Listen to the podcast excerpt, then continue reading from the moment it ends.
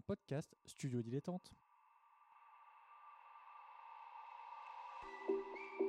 Les chroniques de l'inframonde.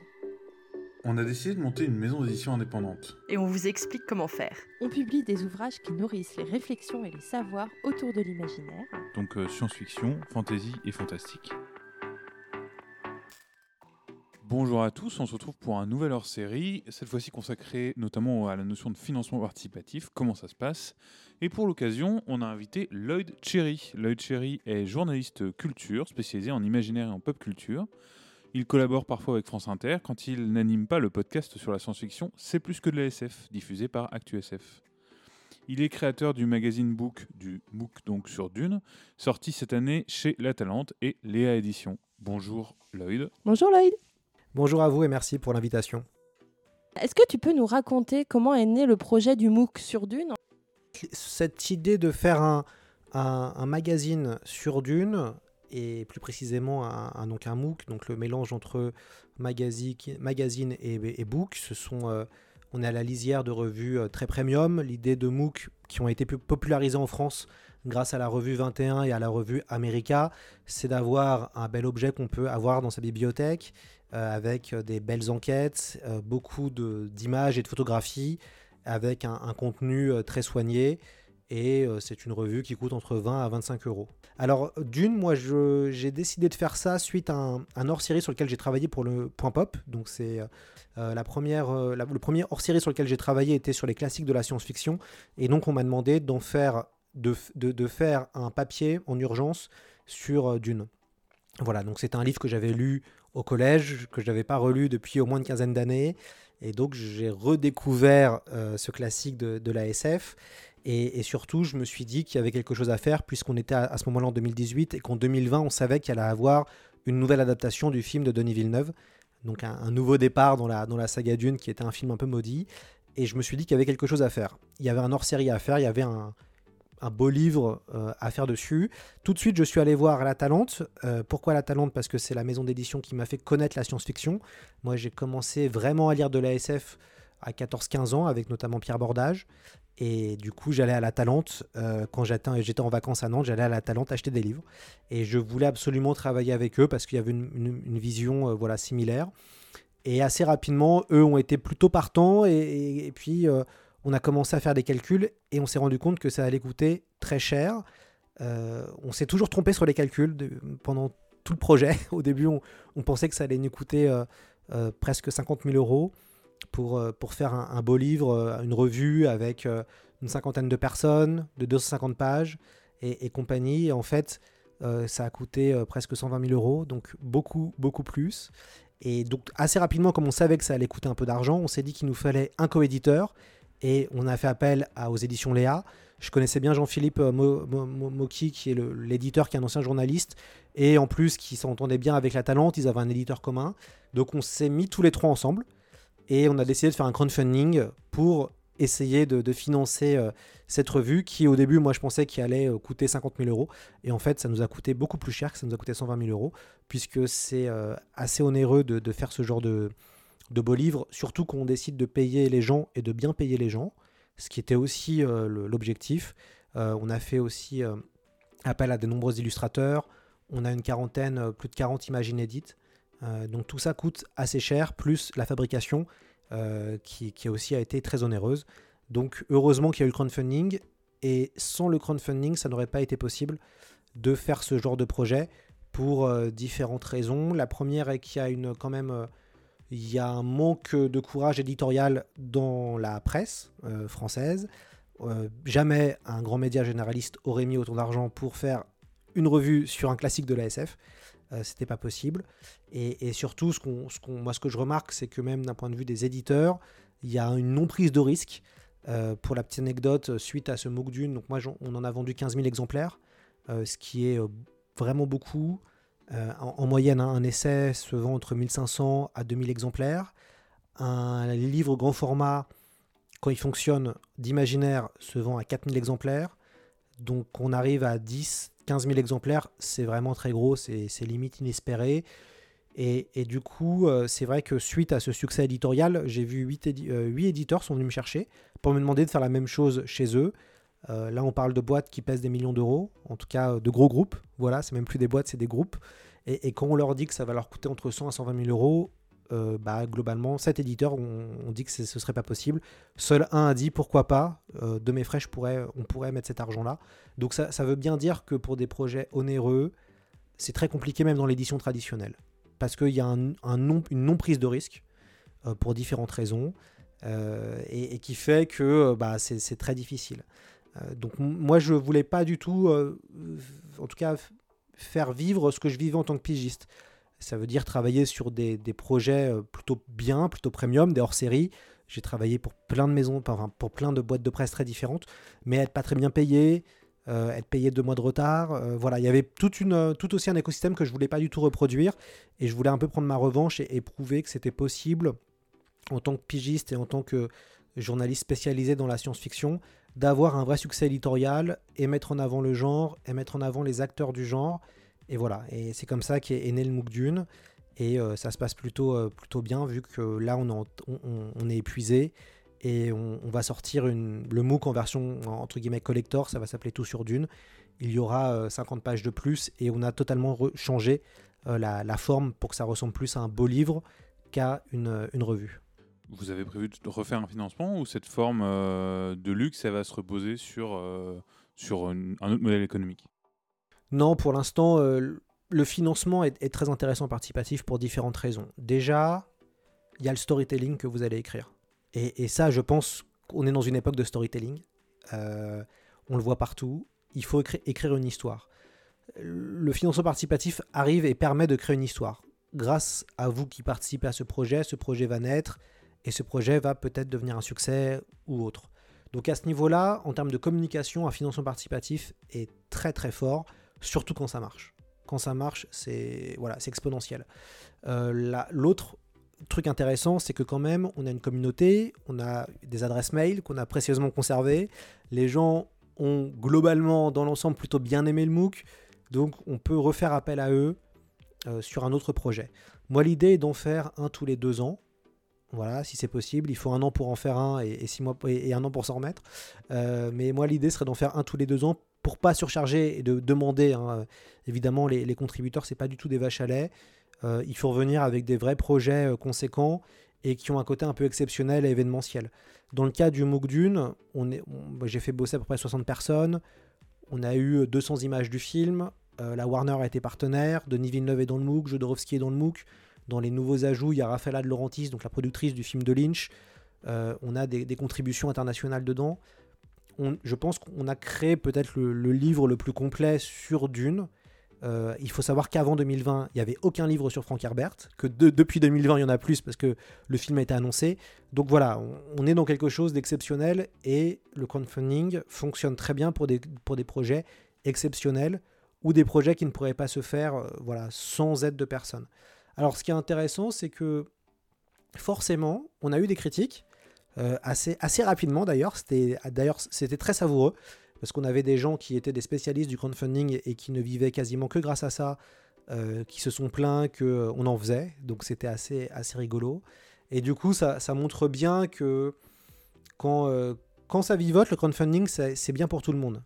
Voilà, globalement, quand ça fait 15, 20 000 euros, c'est bien pour tout le monde. Quand vous commencez à avoir des, crowdfunding qui commencent à, monter très haut, euh, nous, le MOOC Dune, on est monté à 120 000 euros. Euh, Nemo, c'est monté à 400 000 euros à peu près avec euh, les, traductions de Lovecraft. Tout de suite, voilà, ça commence à poser d'autres problématiques, notamment dans un petit écosystème qui est le milieu de l'imaginaire où tout le monde se connaît. Et puis, évidemment, bah, la jalousie aussi des uns et des autres peuvent, arriver, et ce qui est tout à fait normal, et ce qui peut être aussi... moi, je comprends tout à fait que ce soit très frustrant d'avoir un livre comme ça qui fonctionne, qui parle d'un classique de l'ASF qui s'est vendu déjà beaucoup en France. On va dire qu'il y a une prise de risque qui est moindre, ou entre, guillemets, moi j'ai minimisé ma prise de risque euh, en faisant un beau livre sur un classique qui s'est beaucoup vendu, en faisant appel à des rockstars à l'intérieur du MOOC, en communiquant comme un fou et compagnie, ou en utilisant euh, le, le réseau de journalisme que j'avais. Et je peux comprendre que ça énerve peut-être des éditeurs qui vont passer plus de temps sur des livres plus rares ou peut-être voilà qui n'auront pas cette même exposition. Comme je peux entendre tout à fait qu'un auteur peut être hyper frustré de voir qu'il vend euh, peut-être 1000 exemplaires de son roman auquel il a mis 4 ans à écrire et que nous, en l'espace d'un an, euh, on en vend, on en vend 15 000 quoi. Euh, donc moi j'entends total- totalement les critiques, Et, maintenant, malheureusement, le problème, c'est qu'il y a une telle surproduction éditoriale dans ce milieu que si on ne markete pas un petit peu euh, ces projets, bah, on n'existe pas. Et moi, ce que je trouve plutôt délirant, c'est quand je vois dans le monde de la BD ou même de l'édition qu'on a des albums ou des, des- livres qui ne restent que deux semaines ou trois semaines sur les étals des libraires, que personne n'a le temps de lire, que personne ne communique dessus, puisque quand même il faut aussi dire les, sujets qui fâchent. Très peu d'éditeurs savent bien communiquer sur des livres, savent bien créer des événements autour des livres. Malheureusement, on a souvent l'impression de voir de l'abattage, en tout cas euh, en, librairie. Et, et c'est vrai que maintenant, bah, il faut communiquer. Et le crowdfunding est une arme assez redoutable, surtout quand le projet, euh, on va dire, est, vend du rêve un peu aux gens. Et puis, bon, moi, je jouais sur la corde sensible de la, de la fanbase, quoi. Donc, euh, si vous étiez fan de Dune, forcément, il fallait lire le livre. Euh, mais ce qui est, c'est quand même, hein, ce qu'il faut rappeler, c'est qu'on est dans un environnement éditorial extrêmement difficile. Il n'y avait pas cette surproduction-là il y, a, il y a 20 ans, quoi, où ça commençait tout juste. Donc, il faut arriver à exister, et le crowdfunding le, le permet. Donc, il faut être assez pragmatique et, et avoir une dimension business qui, euh, des fois, dans l'édition, est un peu un gros mot. Voilà. Côté euh, répartition du travail, en fait, toi, tu as dirigé euh, l'ouvrage, là, le, MOOC sur Dune. Est-ce que tu peux nous parler un peu de ta collaboration? Donc, tu as cité les éditions de la Talente et Léa Éditions, qui ont, voilà, où vous étiez tous les trois associés pour, pour monter ce projet.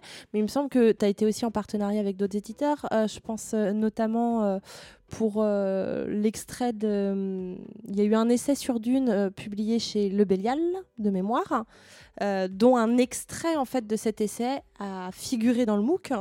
Euh, c'est une autre forme de partenariat du coup. Est-ce que tu peux euh, voilà, nous, nous citer un peu les partenariats et comment vous êtes organisé, réparti le travail? Alors, moi, j'ai été le chef d'orchestre sur le projet. Donc, je me suis occupé du chemin de fer. Euh, donc, qui était euh, vraiment. Bah, le... C'est moi qui ai choisi les auteurs du MOOC, les illustrateurs, euh, la DA, donc les sujets. Je, me suis aussi occupé de la communication sur les réseaux sociaux à travers donc, Twitter et mon compte C'est plus que de l'ASF. Euh, je me suis aussi occupé de la partie en lien avec les journalistes et, les services presse, puisqu'on a eu beaucoup de presse dessus. Donc moi j'ai vraiment occupé la partie voilà chef de projet et aussi un peu master master de la com de, dessus. Euh, Léa a été euh, a, déjà participé d'un point de vue financier euh, pas, mal et puis surtout a soutenu dans la partie relecture et la partie de tout ce qu'on n'aime pas faire qui est les contrats des auteurs. Il y avait une soixantaine d'auteurs, donc c'est Jean-Philippe qui s'est tapé tous les contrats des, auteurs. Tout le monde a signé des contrats. Voilà, on, est, on a été hyper réglo à tous les aspects. Donc lui, s'est occupé de la partie administrative. La Talente s'est occupé de la partie éditoriale et aussi la partie crowdfunding, la partie euh, donc à gérer le, côté communauté, crowdfunding, envoi des livres et aussi la partie éditoriale sur le livre en termes de relecture et de réécriture. Euh, voilà, donc c'était un peu un, mélange des, des- trois. Et, euh, et donc du coup, ça, été hyper intéressant en termes de travail, même si bah, forcément, moi j'étais à temps plein. Il fallait une personne à temps plein pour tout gérer et tout coordonner. Donc c'était moi et c'était hyper intéressant et en même temps assez, assez usant. Et puis on a fait appel à. En tout cas, on a profité qu'il y, avait d'autres livres sur Dune pour euh, faire des choses en commun. Avec le Bélial et la Talente, il y avait une bonne entente de base. On s'est dit que ce serait. euh, moi je voulais une partie un peu scientifique. Euh, je me suis dit que l'occasion faisait le larron. Et puis. Je vais aussi être très pragmatique peut-être, mais c'est important de siphonner ses opposants, entre guillemets, quand il y a un livre, même si on les a payés. Quand même, on a quand même payé tous les gens qui étaient dans le MOOC d'une, même les articles qu'ont retravaillé les gens du Bélial, on les a payés. Euh, mais du coup, tous les gens qui écrivaient des livres sur Dune à ce moment-là ont été dans le MOOC. Donc il y avait aussi cette volonté-là. Et en même temps, bon, il y a ce côté un peu euh, voilà pragmatique et euh, peut-être un peu dur, mais il y avait aussi cette idée, et ça c'était hyper important, que d'intégrer tous les gens qui faisaient des choses sur Dune à ce moment ou qui avaient fait des choses sur Dune dans le passé.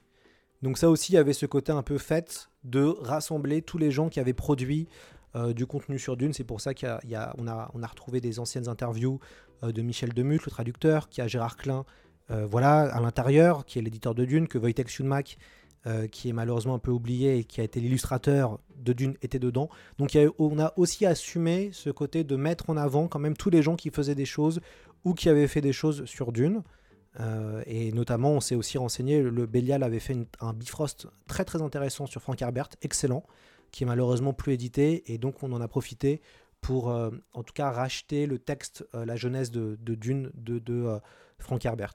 Donc il y a eu cette idée un peu stratégique de siphonner évidemment les gens qui allaient produire des choses, tout en étant hyper respectueux et en payant tout le monde. Voilà, on n'était pas forcément obligé de le faire, mais pour nous, on avait vraiment envie de payer tout le monde et de, bien payer tout le monde, juste par respect vis-à-vis euh, vis-à-vis des gens. Ce qui fait que il n'y a plus de problème entre guillemets. Euh, moi, je vois pour les prochains MOOC, euh, moi j'ai déjà des grosses demandes. Déjà pour d'une, on a dû dire non à des gens parce qu'on n'avait plus de place. Et c'est vrai que moi je commence à, avoir pas mal de demandes parce que les gens ont apprécié d'être bien payés, parce que les gens ont apprécié d'être payés une semaine après la rendu du papier. Voilà. Donc on, a aussi été très très pro. Et, ça c'est important parce que souvent, euh, ce que j'entends moi chez les auteurs, c'est que souvent les auteurs ne savent pas le nombre de ventes qu'ils ont. Euh, les auteurs des fois galèrent à être payés. Euh, voilà, donc moi il y avait vraiment une volonté d'être euh, le plus, ah, on va dire, apporter du professionnalisme dans un milieu qui est l'édition et qui est des fois en manque sérieusement dans le respect, dans le respect des gens. Du coup, tu l'as évoqué, mais le, le MOOC a été un très très gros succès. Et c'est forcément, euh, ça pose des questions de gestion. C'est des, des- chiffres. euh, on gère pas euh, 500 ventes comme on en gère, euh, comme on en gère 15 000, c'est ça? Comment est-ce que vous avez géré ça en fait? Bah, ce qui est bien, c'est qu'il bon, y a un côté aussi problème de riche, hein, donc ça c'est toujours agréable. Il y a eu plusieurs aspects. Ça veut dire que il y, y a eu la partie crowdfunding et les envois. Ça, ça a été terrible. Euh, 5000 MOOC à envoyer, c'est très très compliqué. Ça veut dire que ça a été très difficile. Il y a eu la pandémie. On a eu plus de 1000 changements d'adresse. Donc ça, ça a été la partie hyper badante où les gens, par exemple, ont eu du retard pour recevoir le MOOC. Euh, et, ça, vraiment, s'il y a bien un truc qui m'a fait souffrir pendant la création de cette histoire-là, ça a été ça. Ça veut dire que dans cette envie d'être le plus réglo possible, le fait de voir que des gens attendent 3 semaines, 4 semaines, 1 mois, voire plus, pour certains qui ont reçu leur MOOC, euh, 3, 4, 5, 6 mois après, euh, c'était terrible. Enfin, moi, d'un point de vue humain, euh, c'était euh, vraiment insupportable. Et du coup, j'espère que pour le prochain, ça ne se passera pas comme ça. Mais il y a eu euh, ce qu'on appelle la pandémie qui a été très difficile dans le sens où bah, il y a une partie des gens qui ont eu des changements d'adresse et compagnie.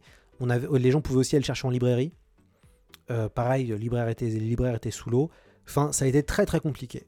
Donc ça, ça a été intéressant parce que pour le prochain ou pour les prochains, on fera différemment et on mettra en place une autre, une autre, stratégie pour euh, être encore vraiment meilleur dans la réception pour que les gens reçoivent.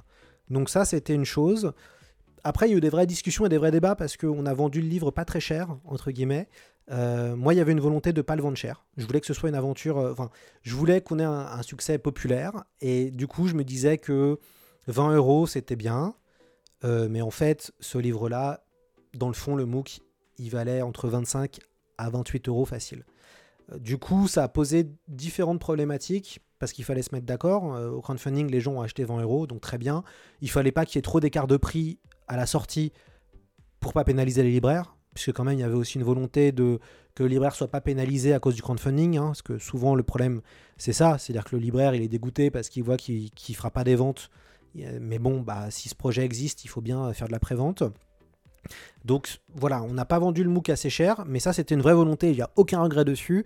Mais c'est vrai que quand on annonce qu'on sort euh, un livre euh, plus beau, différent, parce que finalement on ne passe plus par un circuit court qui permet de faire des économies qu'on on revient dans le circuit traditionnel de, l'édition, et bah en effet oui, il faut augmenter le prix du livre. Alors évidemment, on change le livre, on ajoute des pages en plus pour qu'il soit bah, vraiment différent et que ce soit euh, un autre objet. Mais, voilà, donc ça, il y a eu aussi ce, truc-là de se dire, bon, euh, on ne l'a pas vendu très cher et c'était une vraie volonté, mais c'est vrai que c'est un objet qui coûte très très très très cher à, fabriquer. Euh, on a fait un tirage à 16 000, on en a eu à peu près de fabrication, je crois, pour 70 000 euros. Parce qu'on avait plein de, on va dire, de bonus, c'est-à-dire les MOOC qui étaient plastifiés, on a eu une reliure suisse, on a eu différentes couleurs euh, de, choix dans, le MOOC avec des pages en noir, en vert, en jaune, en, doré, en or. Enfin, on a fait, on, s'est vraiment fait plaisir et grâce aux contributeurs, on a pu se faire plaisir. Mais quand même, quand on regarde la facture globale, on se dit, si on avait, si on aurait voulu faire des économies, on aurait vraiment pu le faire. Et on n'a pas voulu, on a allé, on a, joué carte sur table, bankable jusqu'au bout, euh, voilà, un peu flambeur. Et, on regrette pas du tout l'objet du MOOC. Mais, c'est vrai que euh, aurait pu le vendre plus cher et se pose la vraie question de savoir, euh, voilà, combien on vend ce, genre d'objet. Surtout que nous, à la base, c'était prévu pour la sortie du film qui avait lieu en 2020. Donc on avait fait un gros tirage, on avait fait un tirage à 16 000 ex. Euh, deux semaines après, on nous annonce que le film est repoussé l'année prochaine.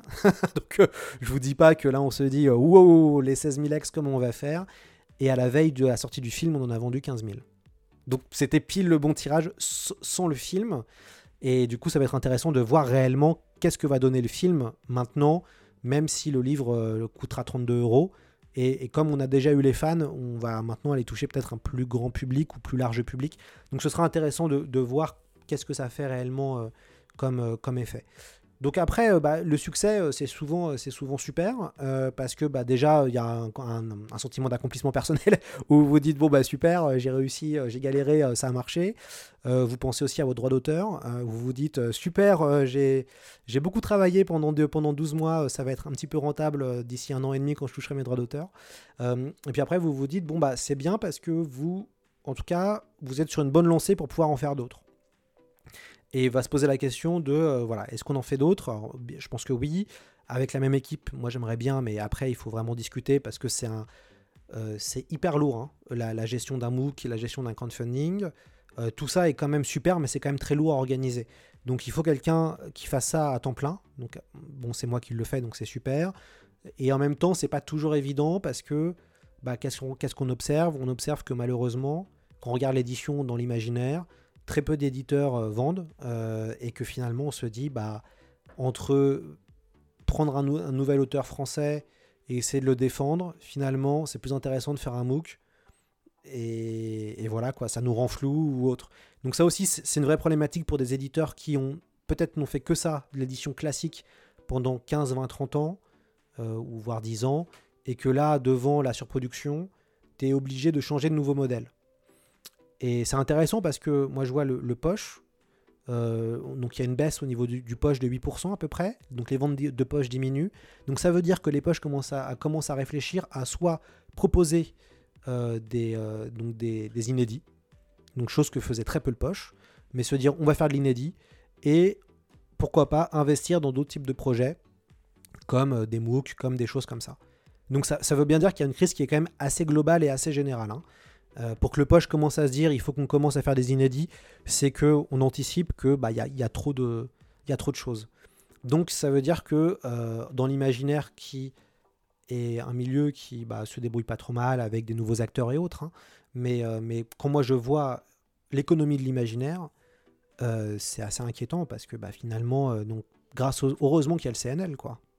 Heureusement que le CNL est là, hein, parce que sinon, euh, ce serait très très compliqué pour beaucoup de maisons d'édition. Juste parce que euh, nous, on est un petit milieu entre l'imaginaire, il y a à peu près 1000, je crois que c'est 1200 nouveautés, donc on calcule la, la fantasy, la SF et autres. 1200 nouveautés, euh, finalement, bah, quand on sait qu'il y a peut-être, je sais pas, allez, 1%, même pas, qui vont atteindre 10 000 ex, voilà, ça, pose, ça, pose de, vraies questions. Et même pour des nouveaux éditeurs, bah, que faire quoi? Que faire euh, si on n'a pas de communauté aussi Euh, Moi, ça fonctionne bien parce qu'il y a aussi une communauté, il y a un podcast qui a été mis en place en même temps que le MOOC. Donc à peu près, moi, j'ai, j'en suis à presque 500 000 écoutes de C'est plus que de l'ASF avec une communauté de gens à peu près, euh, il y a à peu près 7-8 000 personnes qui écoutent le podcast. Donc ça fait une communauté de gens. Donc moi ce que je vois c'est que maintenant les gens qui écoutent le podcast vont acheter euh, des, les livres ou les BD auxquels ils ont entendu l'auteur parler. Et ils se sont dit ah c'est super donc je vais, l'acheter, je vais découvrir. Mais euh, voilà, moi j'ai une, une communauté avec qui je parle dans l'oreille entre guillemets euh, une fois par semaine. Mais beaucoup de maisons d'édition n'ont pas ça malheureusement. Et beaucoup d'auteurs n'ont pas ça. Et ce qui est compliqué, c'est qu'on commence à demander aux auteurs de devenir eux-mêmes des influenceurs, eux-mêmes des personnalités. Et un auteur, dans la réalité, il n'a pas le temps. C'est-à-dire que soit il a un boulot alimentaire pour vivre, bon, très bien, et il écrit- en parallèle, comme on fait beaucoup d'auteurs pendant des années, soit il y a ceux qui essayent d'en vivre, et s'ils essayent d'en vivre, eh ben, ils produisent entre 3 et 4 livres par an, et donc ils ne font que ça. Donc l'auteur n'a pas le temps de communiquer et d'incarner quelque chose. Et, dans les milieux de l'imaginaire, malheureusement, avec le manque de médiatisation, puisque les médias n'en parlent très peu, le manque d'argent dans, le, dans les lancements, si vous voulez, même des grandes maisons euh, type euh, Albin Michel, Pygmalion, Livre de Poche, euh, s'ils ont entre 10 à 15 000 euros pour un lancement, euh, c'est euh, la fête du slip. Euh, donc il n'y a même pas en plus, enfin c'est très rare d'avoir de l'argent pour promouvoir d'ailleurs des titres et, de faire de, la vraie promotion. Ça veut dire des campagnes d'affichage, Euh, ça veut dire donc dépenser de l'argent, quoi. À part le livre de poche, qui est le seul à le faire ça sur certaines sagas, qui rachètent en poche pour pouvoir en vendre encore plus, euh, je vois personne, ou, peut-être si, ou peut-être euh, Folio quand, il est, quand, il y a les furtifs qui va sortir, évidemment, c'est un enjeu. Mais voilà, très peu de gens font ça, quoi. Donc on est aussi face à ces, euh, à ces problématiques que euh, il faut arriver à faire connaître le livre et il faut avoir sa communauté pour pouvoir plus facilement toucher et parler aux gens. Et donc bon, ça c'est un, vrai travail en tant que tel. Moi je le vois. Euh, J'étais pas trop sur Twitter avant. euh, depuis deux ans, euh, ça y est, je suis sur Twitter tout le temps, quoi. Donc et, on voit un espèce de retour sur investissement quand même. Puisque les gens, ils sont pas prêts à, mettre de l'argent si vous produisez des contenus numériques, mais par contre, ils sont prêts à vous suivre si vous sortez quelque chose de solide et de physique. Donc, bah voilà, et, encore faut-il que le, en tout cas, le MOOC soit au rendez-vous, ou en tout cas que l'objet soit au rendez-vous pour que ça plaise aux gens. Donc, il y a aussi toutes ces problématiques-là, moi, que je, je pense, et qui sont structurelles. hein. Voilà. Alors effectivement, c'est encore euh, plus présent dans l'imaginaire, mais le fait qu'il y ait une surproduction littéraire, euh, euh, que les, maisons d'édition sans le CNL, donc le Conseil national du livre, euh, ne vivent pas, c'est une réalité de l'é- de de l'édition française aussi, en général, euh, même au- au-delà de, l'imaginaire et au-delà de la fiction. euh, C'est ça. Et, en fait, le problème de tout, et on le voit avec le cinéma français, hein, avec le CNC. euh, moi, j'ai fait des études d'économie en cinéma audiovisuel, donc je vois bien la problématique du cinéma chez nous aussi. Ça veut dire que si c'est subventionné, finalement, il y a moins de risques. On va prendre moins de risques. Euh, entre guillemets. Parce que par exemple, si on touche les aides du CNL, on peut pas faire de crowdfunding, enfin, ce qui est plutôt logique d'ailleurs. Euh, mais, mais du coup, euh, il y a- y a- on va prendre moins de risques et, et c'est toute la problématique. Et après, bah, il y a aussi il y a aussi la, la- la qualité des livres. Ça aussi, c'est un autre, un autre aspect. Ça veut dire que moi, j'ai j'ai la chance de recevoir beaucoup de, de livres avec les, puisque je suis membre du jury des Imaginales et, et du GPI. Donc, j'ai une bonne vision de la production euh, française qui sort. Grand Ouais, prix de l'imaginaire. Grand Prix de l'Imaginaire. Euh, et, en fait, euh, il y, a- des livres qui, n'ont pas été travaillés qui ne devraient même pas sortir. Mais, mais comme euh, ça fait du flux, comme on est dans une logique de flux, du coup, ce n'est pas le problème. En fait, c'est pas le problème. Et, en fait, c'est le serpent qui se mord la queue. Parce que finalement, cette.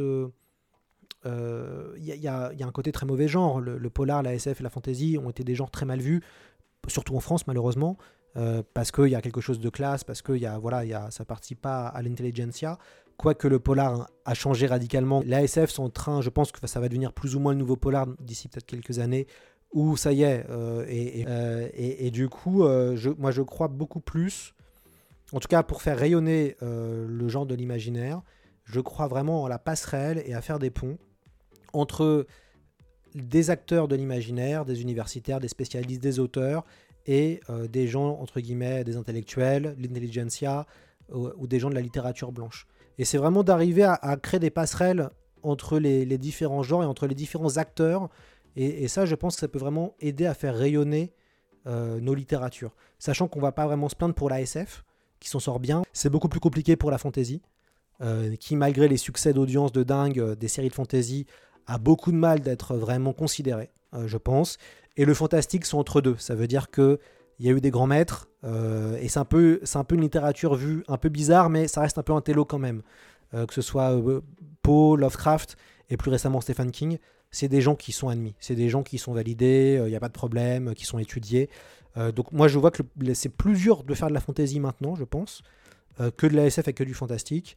Et alors pour avoir une légitimité, si on fait de l'imaginaire, je pense que la SF est, plus simple parce qu'on a plein d'exemples d'auteurs qui ont fait de la SF euh, qui ont vraiment bien fonctionné. À part, l'autre exception que je dirais, c'est la, littérature jeunesse, euh, qui a eu un âge d'or incroyable dans les années 90-2000. Et il y a encore des gros succès. Je pense à, à, la passe, euh, passe miroir, qui a vendu 500 000 exemplaires. Donc c'est des chiffres qu'on n'avait pas vus depuis 20 ans. hein. Donc ça, c'est hyper intéressant. La littérature jeunesse aussi, qui malheureusement n'est pas considérée, mais qui fait encore des super chiffres pour des auteurs français, c'est possible. Euh, mais je, crois qu'il y, a une- vraie réflexion à avoir de, un, faire la promotion du genre, et avec les médias mainstream et compagnie, donc ça c'est une chose. Et puis deux, euh, moi je pense qu'il faut réduire la voilure en, termes, et certains éditeurs le font, mais de, de moins réduire la, enfin, de réduire la voilure, et surtout bah, de faire un travail d'éditeur. Euh, je voudrais revenir euh, sur euh, un, aspect que tu avais évoqué pour poser en fait une question assez simple.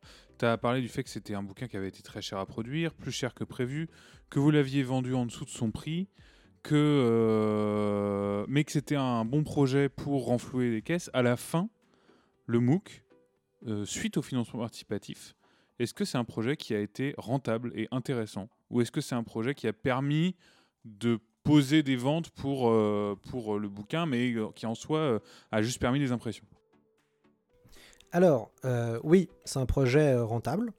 Euh, moi, c'était l'objectif. Alors, bon, ça, c'est un truc que je me suis dit quand j'étais étudiant en, master en, économie du cinéma. Je me disais que quand on fait un projet, il faut viser deux choses. Soit le succès critique, soit le succès public. Parce que comme c'est un tel travail émotionnel de produire euh, une œuvre culturelle ou autre, comme c'est beaucoup de temps, ça fait, on fait travailler beaucoup de gens et compagnie, euh, on peut pas sortir quelque chose dans l'indifférence la plus totale. En tout cas, moi, pour moi, c'était pas ce que je voulais euh, du tout. Euh, donc oui, le MOOC a été rentable parce que globalement, on a prévendu 5000 exemplaires. Euh, donc là, c'était directement dans, entre guillemets, hein, dans, la poche de, de la Talentéléa.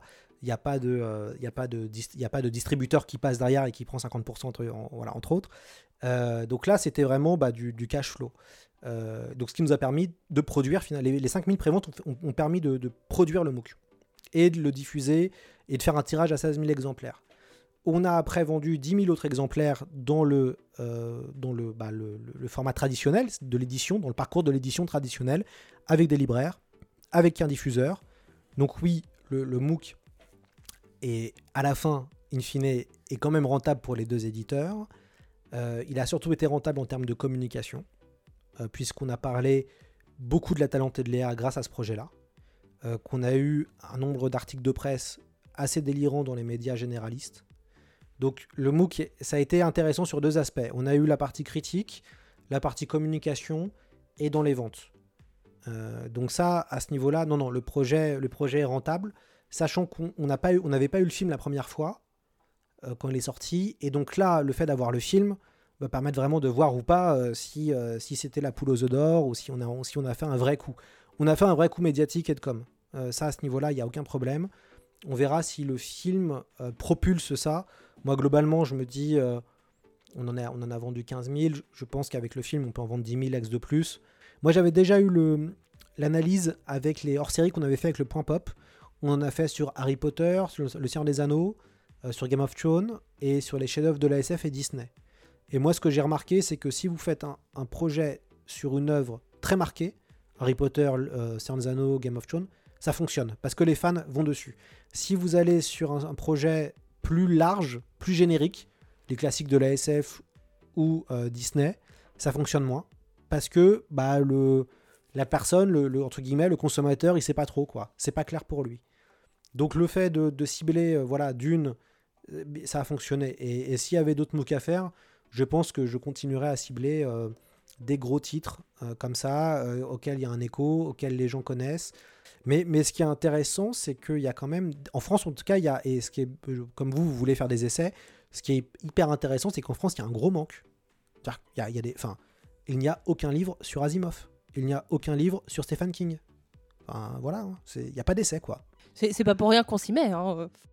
Voilà, bah, non, mais c'est ça. Non, mais qu'on y repense, quand même, qu'on y repense, c'est quand même dingo. C'est-à-dire qu'avant Villeneuve, il n'y avait aucun essai de Dune. Et, et, j'en fais, je suis le premier à avoir, avoir euh, surfé sur la vague, quand même. Mais, mais, voilà, et ce qui est génial, c'est qu'on regarde les ventes des plus gros euh, vendeurs de SF, de fantasy, de polar, de machin, on se rend compte, à part pour euh, les classiques qui sont là depuis 100 ans et autres, genre Jules Verne, entre guillemets, qu'il n'y a quasiment pas d'essai, quoi. Alors après, pour plein de raisons, parce que c'est compliqué, parce que ça vend pas, parce que bon, ça vous, vous, vous, vous- enfin, vous voyez bien que c'est très compliqué, quoi. Mais, euh, mais, mais, mais c'est intéressant. Ça veut dire aussi qu'il y a un manque pour l'instant chez nous de ça. Ce qui est bien, c'est qu'en imaginaire, il y a vraiment, il y a, moi ce que j'aime beaucoup dans ce lectorat, c'est que c'est un, un lectorat qui est assez intellectuel, qui est assez éveillé, qui est ouvert à beaucoup de choses. Et, euh, et ça, c'est vraiment super. Donc c'est vrai que des propositions sur euh, des essais sur l'imaginaire, euh, on peut vraiment trouver son public et même euh, si c'est pas si c'est petit entre guillemets, euh, ça peut permettre de créer quelque chose et après d'être cité dans les mémoires des, des, masters ou des doctorants, ça, fait aussi toujours plaisir. Bon bah c'est bien de savoir que on se lance pas dans un truc, on se lance dans un truc dans lequel tu crois. On va arriver à la dernière question.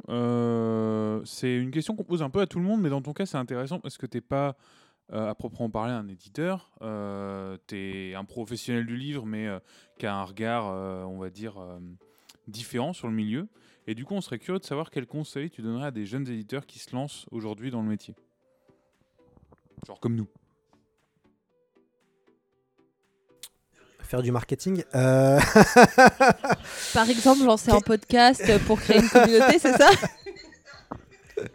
faire du marketing. Voilà, j'ai donné pas, pas- pas mal de conseils, je pense. Euh, non, quel conseil je donnerais?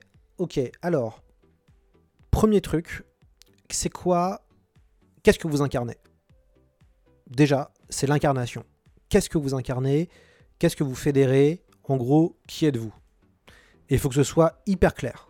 Ça veut dire, euh, par exemple, chez Playlist Society, je sais que je vais avoir des essais de cinéma hyper qualitatifs dans un format de livre très spécifique avec un même illustrateur pour chaque livre. Euh, et je sais que ça va être hyper bossé, hyper anglais. Et limite, j'ai confiance. Donc, pour un éditeur, moi je dis, c'est déjà qu'est-ce que tu proposes comme projet éditorial? Euh, Déjà, c'est quoi ton fond et comment tu es différent des autres? Après, formellement, quel type de livre tu proposes? Et, et je pense que le formel est hyper important. On a- on a souvent tendance à l'oublier, mais il faut quelque chose qui te différencie aussi formellement. Ou dès qu'on voit la couverture de, ta collection ou de l'édition, on, sait qu'on on est, sûr. quoi. C'est-à-dire que quand j'achète un livre de la Talente, je sais que euh, ça va être super en termes de fab. Ou, ou Sud, c'est pareil. J'ai des éditeurs comme ça. Rien que le nom, je me dis, ah ouais, c'est qualitatif. C'est premium. Donc je, voilà, je pense que déjà, il faut, il faut que dans le fond, qu'est-ce qui vous différencie des autres? Après, formellement, qu'est-ce que vous proposez euh, de novateur? Moi, je serais plutôt tendance à aller vers du premium. Euh, donc euh, de miser sur des choses plutôt belles. Pourquoi pas miser sur du beau livre Pourquoi pas miser euh, sur des essais avec des photos Voilà, avec des couvertures cartonnées. Voilà, moi je miserais sur quelque chose de premium parce que quand même le, premium, même si tout s'effondre, le luxe ça continuera, je crois. Et, euh, et- du coup, c'était une- c'est une, vraie réflexion que nous on avait dans le web et dans le journalisme web et numérique, où on se dit que finalement, bah, face au web qui voilà, eh bah, qui peut encore être un peu déchet, un peu euh, qu'on lit comme ça, voilà, donc il vaut mieux miser sur quelque chose de, premium. Et après, il faut connaître vraiment son marché. Euh, et, ça, moi, je suis sidéré de voir que il y a beaucoup de gens qui ne connaissent pas bien l'économie de l'imaginaire et qui sont dans ce milieu-là. Euh, et qui voilà, qui, soit qu'ils la connaissent pas parce que bah, ils n'ont pas accès aux chiffres. Euh, donc c'est important euh, d'avoir accès au, moins aux bases de données de chiffres de vente pour, pour, pour voir quoi, qu'est-ce qui se passe. Et bosser son réseau. Le réseau, c'est très important en France. hein. Enfin, moi, je le vois dans les pays anglo-saxons. c'est la qualité qui paye, en gros. En France, c'est plutôt le réseau paye quand même beaucoup. Moi, je le vois. je, je le vois sur tous les articles de presse que j'ai eus. Euh, c'est parce que je connaissais quasiment tous les journalistes ou parce que, bah voilà, euh, il y, a, il y a une- forme d'entraide euh, dans ce métier-là, quand même, euh, entre guillemets, entre confrères et consoeurs. Donc, quand il y en a un qui sort un bouquin, les autres vont euh, soutenir. Et, tout ça fait partie quand même de ce que je disais de faire du marketing. Ça veut dire que si vous lancez, euh, je sais pas, vos, deux ou trois premiers essais, euh, faut pas que vous vous trompez de gens. Il faut que ça réponde à des choses très précises euh, et que vous ayez des gens qui peuvent aussi euh, soutenir derrière la communication et euh, voilà, euh, être des leviers. Donc, c'était, c'était, je pense qu'il faut vraiment avoir de l'ambition.